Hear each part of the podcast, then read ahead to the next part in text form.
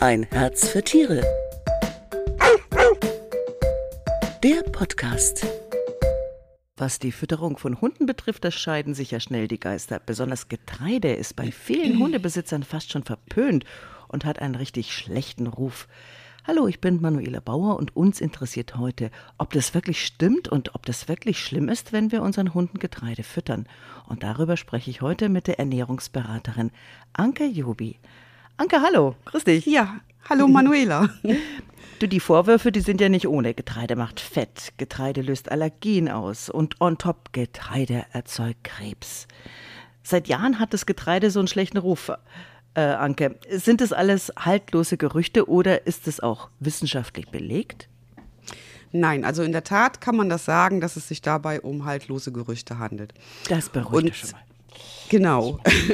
Also das hat auch der ähm, Jürgen Zentek in seinem Buch, das jetzt gerade in der neuen Auflage erschienen ist, Ernährung des Hundes, sogar noch mal ganz ausdrücklich ähm, gesagt. Es gibt also keine wissenschaftlichen Belege dafür, dass Getreide für Hunde schlecht wäre. Das ist der Ernährungspapst. Genau. Aha. Das ist der Ernährungspapst. Also der hat dann auch wirklich nachgeguckt äh, äh, nach Studien, die weltweit gemacht wurden. Ja, es gibt ja da äh, mehrere Studien in den letzten Jahren, die auch sehr ähm, bekannt sind ähm, unter Hundehaltern. Und da ging es eben darum, ob Hunde Stärke verwerten können. Das ist ja dieses ähm, Kohlenhydrat, das Wichtigste im Getreide. Und aus diesen äh, mehreren Studien ging da eben hervor, dass sie sich evolutionär angepasst haben.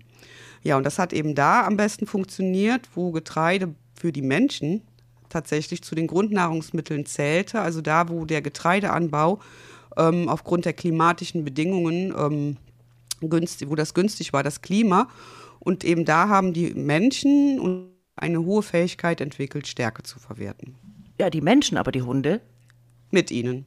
Mit ihnen, okay. Ja, weil die Hunde eben so enge Begleiter des Menschen sind und weil die eben auch immer schon Reste bekommen haben von den Menschen. Aber du sprichst jetzt mehr zum Vergleich zum Wolf, ne? Ähm, der Wolf, glaube ich, kann das nicht. Der kann das, der kann das, also der hat auch, ähm, eine, also eine gewisse Fähigkeit hat er auch, die ist aber im Vergleich zu Hunden und das Recht zu uns Menschen minimal. Aber in einem gewissen kleinen Umfang kann er das auch. Okay. Ja klar, also die sind, die Hunde sind es dran gewöhnt, der Darm kann das verarbeiten, aber wie kommt, ähm, jetzt reden wir mal von der Allergie.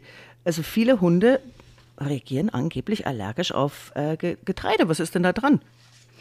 Ja, also Allergien sind ja in erster Stelle eine Erkrankung des Immunsystems. Und ähm, da passiert ja eben das, dass das Immunsystem einen Stoff, der eigentlich harmlos ist, als Feind einstuft und diesen dann bekämpft. Ähm, es geht aber gar nicht mal so sehr um das spezielle Nahrungsmittel, sondern es geht darum, welches Nahrungsmittel eben am häufigsten gefüttert wird. Und darauf genau, ähm, wird dann die Ent Allergie entwickelt. Ah. Wären es jetzt Kartoffeln, würde er viel Kartoffeln kriegen, würde eine Allergie auf Kartoffeln entwickeln. Könnte, genau. Könnte, so ist das. Genau. So, und ähm, das sind also beim Hund ist tatsächlich an erster Stelle Allergieauslöser Rindfleisch und nicht Getreide. Okay.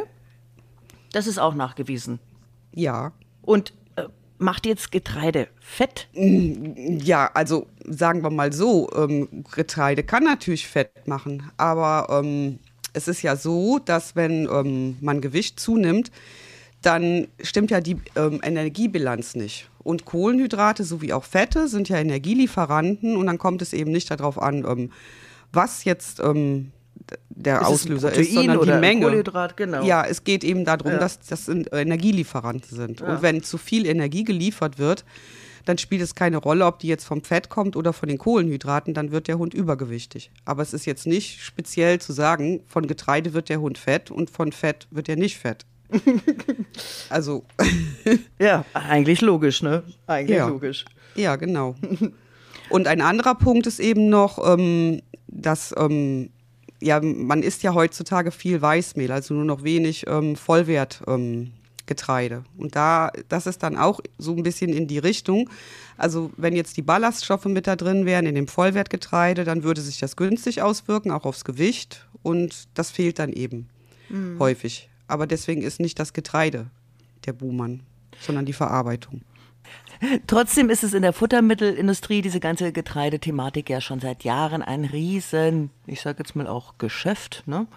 Ja. Ähm, ist denn, haben die denn wiederum, gibt es da Nachweise, haben da sehr viele Hunde allergisch drauf reagiert auf Getreide? Nee. Nee, Also es, nicht. es ist ist sowieso, interessant, ja. es ist sowieso so eine Sache mit Allergien. Also viel zu häufig wird direkt eine Allergie daraus gemacht, wo dann eventuell so nur so eine, so eine Unverträglichkeit, also eben stattfindet. Also wie gesagt, Allergie, das ist ja Immunsystem Mhm. und da kommt es nicht auf das Nahrungsmittel an, das Spezielle, sondern eben auf die Häufigkeit. Und eine Unverträglichkeit ist wieder was anderes. Aber auch da kann man nicht sagen, dass Getreide da irgendwie auffallen würde. Jetzt ist ja in Getreide auch Gluten drin, ne? Ja. Haben denn Hunde eine Glutenunverträglichkeit? Ähm, Oder können die die haben, meine ich? also es gibt Hunde, also da ist einmal der ähm, Erich Setter zu nennen, der hat eine ähnliche Erkrankung. Ähm, oder eigentlich muss man sagen, hatte, die geht so ein bisschen in die Zöliakie bei Menschen. Das ist aber mittlerweile wieder rausgezüchtet Ich glaube, worden. das muss man kurz er erklären. Die Zöliakie bei Menschen, das ist eine Autoimmunerkrankung, ne? Genau, richtig. Bei der es zu Glutenunverträglichkeit kommt. Ne? Genau. So rum. Ja. Und da ist ja, das ist ja immer dieses Thema. Die Zöliakie, bei, ist es beim Menschen dann und dann hat man eben überlegt, dass, ob es beim Hund das so auch gibt. Aber das gibt es tatsächlich nicht. Das ist, ähm, wie gesagt, mit dem, bei dem Irish Setter, das ist eine ähnliche Erkrankung, ist aber mittlerweile rausgezüchtet. Und dann gibt es dann noch beim Border Terrier eine Erklang Erkrankung, die reagieren auch auf Gluten, manche genetisch bedingt, aber da ist dann auch wieder das anders, da kommt es zu zeitweisen Bewegungsabnormalitäten. Aber grundsätzlich ähm, gibt es das so nicht. Also, Glutenunverträglichkeit. Ja. Oder noch genau. schlimmer, Z- Zöliakie eben, ne? Ja. Ja, gut zu wissen, interessant. Ähm, und jetzt vielleicht noch zu dem wirklich ähm, doch natürlich größeren Vorwurf äh, an das Getreide. es sei krebserregend. Also Mhm. als Hundehalter möchte man seinem Tier nichts Krebserregendes geben. Ist das Nein. wirklich? Ist es nein? Machen wir es kurz. es ist nein. Woher? Ja, ist es nicht. Also gibt es auch keinerlei, äh, ja, Nein, was das, mit das Nein war eigentlich bezogen auf die Frage, das möchte man natürlich nicht. Nein. Ach so. Aber ähm, Nein ist auch ist die Getreide ähm, krebserregend? Das, Okay. Nein ist auch die Antwort auf die Frage. Ähm, Mhm. Also das ist quasi umgedreht worden, ein bisschen ähm, so eigentlich ähm, eine Umkehrung von Ursache und Wirkung. Also wenn ein Hund an Krebs erkrankt, dann empfiehlt man in der Regel, dass die Zufuhr von Kohlenhydraten, sprich also auch Getreide, gesenkt wird. Mhm. Und der Hintergrund ist, dass eben die Tumorzellen sich von Kohlenhydraten, also Zucker, Zucker, ernähren. genau. Mhm. Aber das heißt jetzt nicht im Umkehrschluss, dass Kohlenhydrate ähm, Krebszellen ja quasi anlocken würden. Es ist im- eigentlich sogar das Gegenteil Auslösen. der Fall. Ähm, Ja. Also ähm, Vollwertgetreide zählt ja sogar zur Krebsprävention. Okay. Das heißt, das du sagst, nicht. man, man kann, also du bist dafür, dass man Getreide füttert, also ähm, oder gibt es denn da noch gutes und böses Getreide? Nein, also das gibt es nicht. Das Einzige, was man eben beachten sollte, ähm, ist, dass man ein bisschen auf die Rasse guckt und die Herkunft, weil nicht alle Hunde können das gleich gut vertragen, verwerten, sage ich jetzt mal lieber, anstatt vertragen. Das ist dann gleich wieder in eine falsche Richtung. Ähm, zum Beispiel gibt es also Huskies als Beispiel, die kommen ja aus nördlichen Regionen. Da ist eben das Klima für Getreide eher schlecht und infolgedessen sind die auch nicht so gut angepasst. Aber die meisten Hunde ähm, sind da schon recht gut drin. Also sollte man ein bisschen gucken auf den Hund, aber böses Getreide gibt es jetzt nicht. Und man sollte eben darauf achten, dass man Vollkorn, Vollwertgetreide Wollte ich gerade noch fragen. Also wenn ich zum Beispiel jetzt äh, ein Fertigfutter kaufe und da ist Getreide drin, dann kann ich gucken, ist das Vollkorn. Ja, das kann man natürlich nicht immer gucken, aber es wäre auf jeden Fall ähm, gut, wenn man ähm, das hat. Also es geht ja auch nicht nur um Fertigfutter, sondern auch bei der Frischfütterung. Da kann man ja dann ein bisschen drauf achten. Ja, und beim Fertigfutter muss man halt gucken, ähm, was da draufsteht. Oft sind beim Fertigfutter dann auch entsprechend noch ähm, Ballaststoffe dazugefügt. Dann, man kann es halt nicht genau sehen, oft. Ne? Ja. Genau, was kann man denn überhaupt sehen? Weil ähm, ist es nicht so, dass das Getreide auch so ein bisschen so, ein- so ein, wie soll ich sagen, so ein Füllstoff ist in so einem Fertigfutter, weil es einfach billiger ist als, als ein Fleisch oder so? Das heißt, äh, Nee. wie, ist es nicht? Okay. Nee, das würde ich so eigentlich nicht sagen. Das ist ja auch oft so behauptet worden. Aber zum Beispiel beim Trockenfutter, ähm, da braucht man eigentlich ähm, sowas wie Getreide. Es ist ja ähnlich wie beim Brotbacken. Also ähm, sprich auch das Gluten da drin. Das ist ja so ein Kleberstoff. Ja. Und der dafür sorgt dann, dass eben die Kroketten zusammenhalten vom Trockenfutter. Und ähm, da ist das durchaus ähm, auch, hat auch diesen Hintergrund, dass das eben da drin ist. Nassfutter hat man ja oft, ähm, dass da gar nicht so viel Getreide oder wenn überhaupt. Also dann ist ja meistens eher so Reis oder so, was da verwertet wird. Aber Und Getreide hat was für einen Anteil in so, einem, in so einer Dose? Was ist normal? Also in der Dose kann ich es jetzt gerade gar nicht sagen, weil Okay. da ist ähm, meistens ja nicht so viel drin. Beim Trockenfutter ähm, oder, oder andersrum gesagt, also man sagt, dass ähm, in der Trockensubstanz, also man kann auch Nassfutter in Trockensubstanz umrechnen, sollte nicht mehr als 40 bis 50 Prozent ähm, an Kohlenhydraten drin sein. Es ist aber dann jetzt nicht speziell ähm, Getreide, sondern allgemein. Genau, kann ja auch gesagt. Reis sein oder Kartoffeln oder so. Ja, ne? und wie gesagt, der Anteil Kohlenhydrate. Und Ja. das ist ja auch noch nicht das Ganze. Jetzt bleibe ich aber nochmal beim Getreide. Du sagst, als Fazit sagen wir jetzt mal, du sagst, Getreide füttern ist okay. Ich frage mich dann wirklich, woher kommen denn diese ganzen Vorurteile und Gerüchte und der schlechte Ruf? Wo, wo hat es denn seinen Ursprung gehabt? Hast du da irgendwie vielleicht eine, ja, eine Ahnung, eine Spur, wo das Ja. alles herkommt? Das ist also in erster Linie kommt dieser Trend tatsächlich aus der menschlichen Ernährung. Also die Futtermittelindustrie, die guckt ja auch eben, was bei den Menschen so Trend ist und setzt das auch beim Hundefutter um oder überhaupt beim Tierfutter, aber vor allen Dingen beim Hundefutter. Und da gab es ja auch diesen Trend, dass Getreide sehr verpönt ähm, worden ist. Da gab es auch dieses Buch vor einigen Jahren.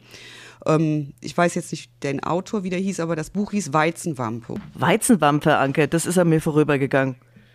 Ja, also der hat ähm, eben in diesem Buch geschrieben, dass der Weizen an ganz vielen gesundheitlichen Problemen schuld wäre. Und das ist aber, ähm, der Punkt ist aber, klar, es ist nicht gesund, wenn ich mich jetzt nur von Pizza und Fastfood ernähre, also von diesen, ähm, ich sag jetzt mal, schlechten Kohlenhydraten, wo dann nur so Weißmehl und so verarbeitet ist.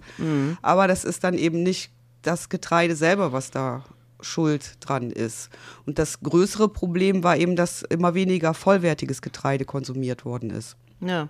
Ja, und dann sta- entstand eben dieser Trend in der männlichen Ernährung, dass das Getreide schlecht ist und das hat man dann auf den Hund umgelegt. Dann kam eben ja noch der Barf-Trend dazu.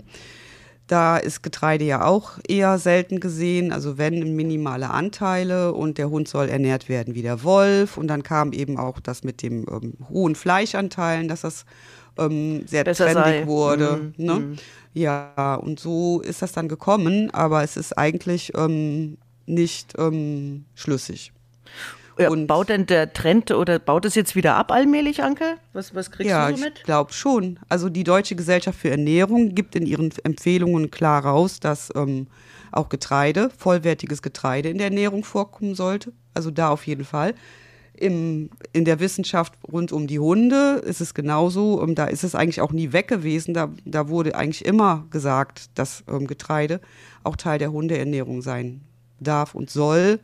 Gab halt eben nur bestimmte Richtungen. Aber ich denke auch, da ja jetzt ähm, der ähm, Trend zum vielen Fleisch abebbt, ähm, bringt das auch mit sich, dass man wieder ähm, eher das Getreide ähm, ja, akzeptiert oder dass das wieder abnimmt. Ja, ja, ja. Dieser Trend dagegen. Ja, das hat viel erklärt. Vielen Dank, Anke. Das war ja rund um die Fake News über Getreide. Ja. Und liebe Hörerinnen und Hörer, wenn Sie noch mehr zum Thema Getreide erfahren möchten, dann lesen Sie doch die aktuelle Partner Hund, die ist jetzt am Kiosk. Und bei uns geht's am 24. November mit den Katzen weiter. Und da erfahren wir von Dr. Heidi Kübler, was Katzenhalter geben können, wenn die Samtpfoten Probleme mit Magen und Darm haben. Ich würde mich freuen, wenn Sie reinhören und sage bis dahin Ciao und Servus und danke Anke Jobi für die Infos und Tipps zum bösen Getreide. Ich bedanke mich auch und sehr, sehr gerne. Genau, ich hoffe, wir haben da Vorurteile und Gerüchte nochmal ausräumen können. Danke, Anke. Tschüss. Ja, tschüss. Ein Herz für Tiere. Der Podcast.